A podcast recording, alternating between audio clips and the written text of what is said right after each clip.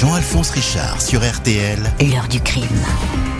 Bonjour. Presque six ans que Mathieu Kézergue a disparu, comme englouti dans l'un des paysages les plus monumentaux de l'île de la Réunion.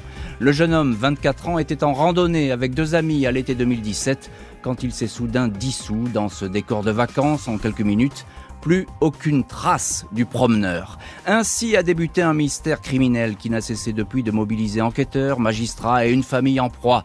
Au pire doute et interrogation, Mathieu Kézergue a-t-il été victime sur ce sentier escarpé d'un accident comme semble le montrer depuis le début les investigations ou bien le scénario est-il plus complexe, impliquant dans cette histoire une ou deux personnes? Le fait est qu'après bien des hésitations, la justice a ouvert une enquête pour homicide involontaire et que deux hommes ont été mis en examen.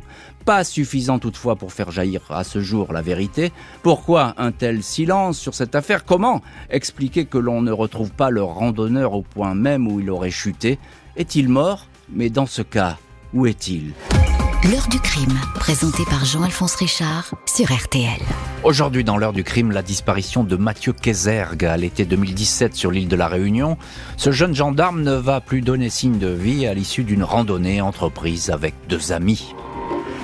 Ce vendredi 23 juin 2017 à 20h15, Pascal Q, adjudant-chef de gendarmerie, appelle la brigade de gendarmerie de la possession sur la côte nord-ouest de l'île de la Réunion. Le militaire explique être avec un ami, Christophe J, un civil, compagnon d'une gendarme de la brigade. Ils viennent de rentrer d'une journée de randonnée dans le massif voisin, le cirque naturel de Mafat, direction très prisée des marcheurs locaux et des touristes. Les deux sportifs sont préoccupés.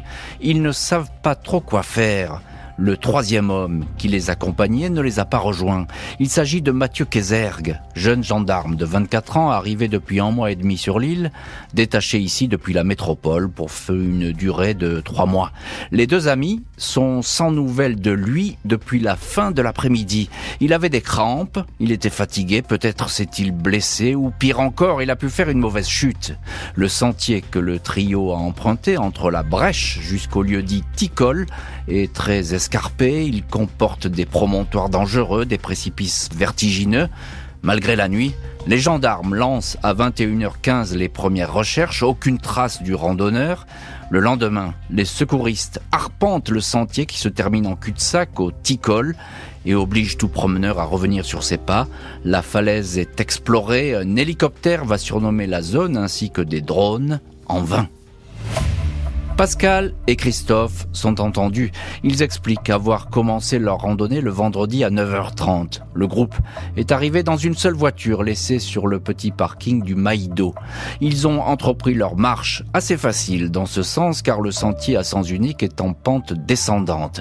Aux alentours de midi, ils se sont arrêtés dans le gîte restaurant tenu par Thomas Judex. Ils ont dégusté un curry canard, une spécialité locale, dans une ambiance décontractée les gendarmes de la section de recherche de Saint-Denis apprendront plus tard que les trois hommes ont bu beaucoup d'alcool, deux punch chacun, une bouteille de vin à trois, puis deux digestifs selon le patron du gîte. À 15 heures, le trio reprend sa marche de retour, cette fois sur une pente raide, 6 km pour 1000 mètres de dénivelé.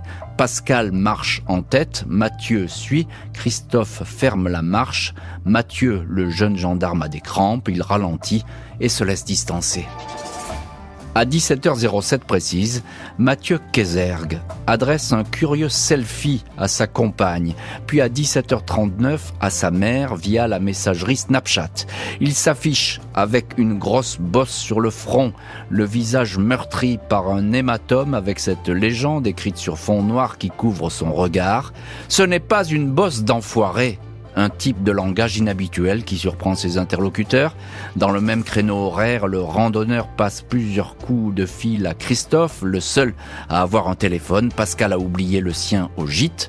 La communication passe mal. Christophe assure avoir rappelé Mathieu en retour à 17h50 en lui disant de ne pas s'inquiéter. Le froid et la nuit de l'hiver austral sont arrivés.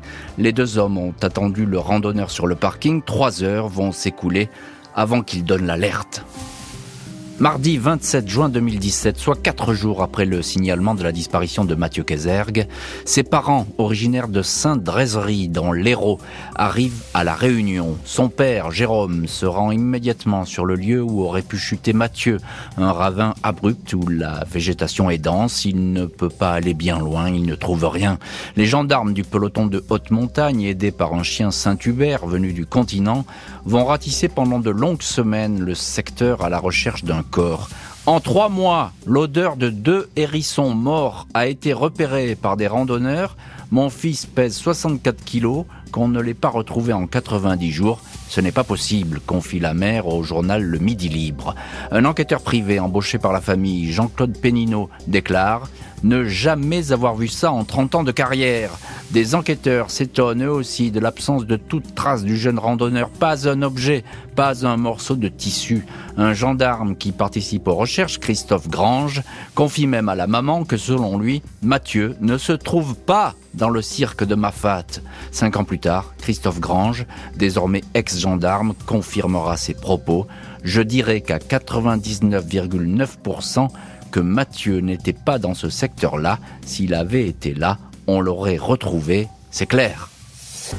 Samedi 9 septembre, un peu plus de deux mois après la disparition de Mathieu, un groupe de pique-niqueurs fait une spectaculaire déclaration à la gendarmerie. Ces six personnes se trouvaient au sud de l'île, sur la crête de Saint-Joseph, quand vers midi, un marcheur jeune et barbu les a accostés.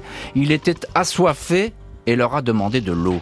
Des pique-niqueurs ont formellement reconnu Mathieu Kézergue, Jennifer, une participante à sûr à 100%. Quand l'homme s'est éloigné, ils l'ont appelé par son prénom et ce dernier a fait un signe de la main. La famille, qui revient sur place pour de nouvelles recherches, auxquelles participent une cinquantaine de volontaires dans le secteur de Saint-Joseph, va voir ses espoirs s'évanouir. Le randonneur barbu n'était sans doute pas Mathieu. Que mon fils revienne, qu'on le retrouve, ce serait notre plus beau cadeau de Noël, dit Delphine Casergue. La famille rencontre le juge. Neuf mois vont s'écouler avant un coup de théâtre. 23 juin 2018, le procureur de Saint-Denis de la Réunion, Éric Tuffet, déclare Mathieu Kézergue officiellement décédé.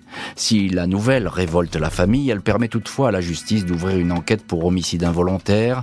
Les investigations sur le terrain sont relancées, élargies. C'est une bonne nouvelle, commente alors l'avocat de la mère du disparu. Les deux randonneurs qui accompagnaient Mathieu se retrouvent subitement sur le devant de la scène. Pascal et Christophe avaient été placés en garde à vue un mois après la disparition, mais laissés libres 11 juillet.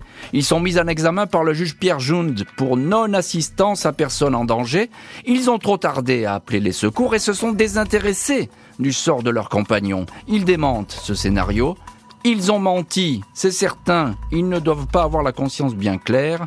Ils ont prétendu avoir attendu Mathieu au sommet alors qu'ils ont rejoint tout de suite leur voiture. Pourquoi avoir attendu trois heures pour donner l'alerte s'interroge alors Delphine Kézergue.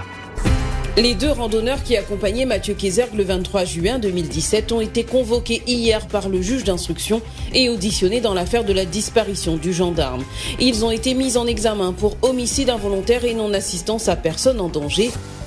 21 mai 2019, quasiment deux ans après la disparition de Mathieu Kézergue, Pascal et Christophe se retrouvent devant la chambre de l'instruction de la Cour d'appel de Saint-Denis de la Réunion.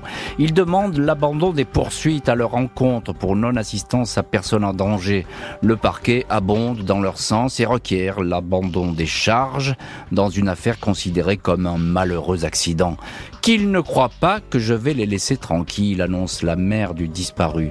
Son avocat de l'époque, maître Jean-Marc Darigade, explique pourquoi les mises en examen doivent être maintenues en raison d'indices graves et concordants. Les mensonges sont la clé de voûte des témoignages des mises en examen, affirme l'avocat. Les deux hommes disent avoir ignoré que Mathieu s'était fait une bosse alors qu'il en aurait discuté avec lui au téléphone. Ils auraient menti, ajoute l'avocat, sur leur alcoolisation. L'un des randonneurs a enfin effacé un message de Mathieu de 70 secondes à 23 heures, alors que les recherches étaient déclenchées. Ce sont des attitudes suspectes, considère la famille. 2 juillet 2019, la Cour d'appel décide que les deux compagnons de randonnée restent mis en examen. Les charges selon lesquelles ils auraient donné de fausses informations au secours pour orienter les recherches, ces charges sont toutefois abandonnées. Quelques mois plus tard, l'affaire est confiée au service central du renseignement criminel de la gendarmerie, le SCRC, basé en région parisienne à Pontoise. Ces enquêteurs préconisent de nouvelles recherches à l'aplomb d'une falaise où se serait arrêté Mathieu Kézergue. Au mois d'avril 2020, le SCRC ouvre la porte à un autre scénario que celui du simple accident. Dans un rapport, il est noté, l'analyse des procédures met en évidence que les conditions de la disparition de Mathieu Kézergue ne sont pas totalement explicites. S'agit-il d'un accident ou d'un fait ayant pour cause la présence d'un tiers? S'interrogent les gendarmes. Les avocats de la famille Kézergue, maître Félix Salary et Jean-Charles Tessèdre, font feu de tout bois pour que des vérifications soient lancées sur certains points encore obscurs. Les magistrats font un blocage. Des actes qui étaient réalisables n'ont pas été faits, déplorent-ils. Les avocats exhument ainsi le fameux selfie adressé par Mathieu Kézergue à sa mère sur la messagerie Snapchat. Il s'affiche avec une bosse sur le front, mais la mise en scène de l'image retient l'attention. La légende qui porte l'expression pas une bosse d'enfoiré, forme un bandeau sombre sur les yeux. Le ciel de couleur violet ne paraît guère naturel. Les avocats souhaitent que ce selfie soit étudié par des experts afin de déterminer si Mathieu avait les yeux fermés ou ouverts quand il a été pris. Ils demandent ainsi l'amélioration de cette image grâce à des méthodes de pointe. Il leur sera répondu que cette expertise est techniquement impossible. Maître Alary et Cèdre demandent aussi que des vérifications soient entreprises sur la téléphonie. Ils veulent savoir si après la disparition, le téléphone de Mathieu Kézergue, jamais retrouvé, a pu être utilisé grâce à une autre carte SIM. Des vérifications dans ce sens avaient été entreprises sur la période du 24 juin au 29 août 2017. Les avocats estiment qu'un allogement de ce délai permettrait peut-être de tracer un éventuel utilisateur fantôme. La Chambre de l'instruction rejette cette demande assurant que cette vérification ne peut constituer un acte utile à la manifestation de la vérité. Au mois de novembre 2020, un énorme incendie, sans doute criminel, ravage le massif du Maïdo, celui-là même où Mathieu Kézergue a disparu trois ans plus tôt. La mère de Mathieu, tout comme certains enquêteurs, s'inquiète alors de la propagation de ce feu qui risque de détruire des indices oubliés, comme le téléphone du disparu qui n'a jamais été retrouvé. On croise les doigts. Si jamais le corps de mon fils est là, j'espère qu'il aura été préservé des flammes, indique la mère de Mathieu. Le procureur de la République de Saint-Denis de la Réunion se refuse pour sa part à échafauder des hypothèses.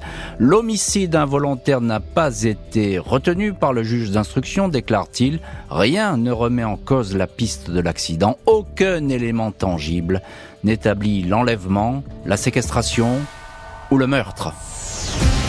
Jean-Alphonse Richard sur RTL. L'heure du crime.